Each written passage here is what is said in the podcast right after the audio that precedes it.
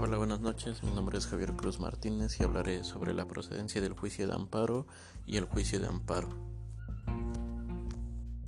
Comencemos con la definición de procedencia. Se entiende por tal a la institución jurídico-procesal en la que, al presentarse determinadas circunstancias previstas en la Constitución Federal, en la ley de amparo o en la jurisprudencia, los órganos jurisdiccionales de control constitucional se encuentran en la, posibilidad jurídica de analizar y resolver sobre el fondo de la cuestión planteada en la demanda de garantías. Es decir, se trata de la aptitud jurídica que tiene el juzgador de amparo para realizar el estudio y pronunciamiento de la constitucionalidad o inconstitucionalidad de los actos reclamados en función de los conceptos de violación esgrimidos en su contra y la observación que haga el tribunal de los, de los requisitos previos y condiciones establecidas en la propia ley de la materia cuya petición debe hacerse por vía de acción contra leyes o actos que provengan de autoridad que violen las garantías individuales, o bien cuando se trate de leyes o actos de las autoridades de los estados o del Distrito Federal que invadan la esfera de la competencia de la autoridad federal, tal y como lo prevén los artículos 103 constitucional de la, de la Constitución de México, y el artículo 1 de la Ley de Amparo.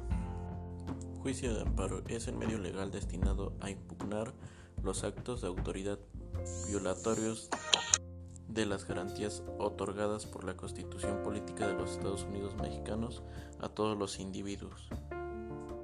Los principios constitucionales del juicio de amparo los podemos encontrar establecidos en los artículos 103 y 107 constitucionales.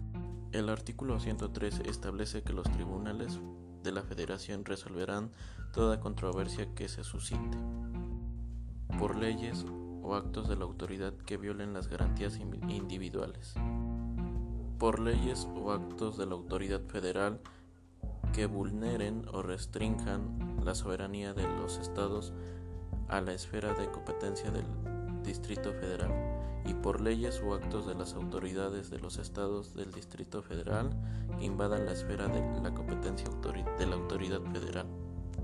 Ahora bien, dentro de estos principios constitucionales se pueden señalar esencialmente a. Principio de instancia de, de parte agraviada. B. Principio de la existencia de agravio personal y directo de carácter jurídico. C Principio de definitividad. D. Principio de prosecución judicial. E. Principio de relatividad de las sentencias. F. Principio de estricto derecho. G. Principio de la facultad de suplir la queja deficiente.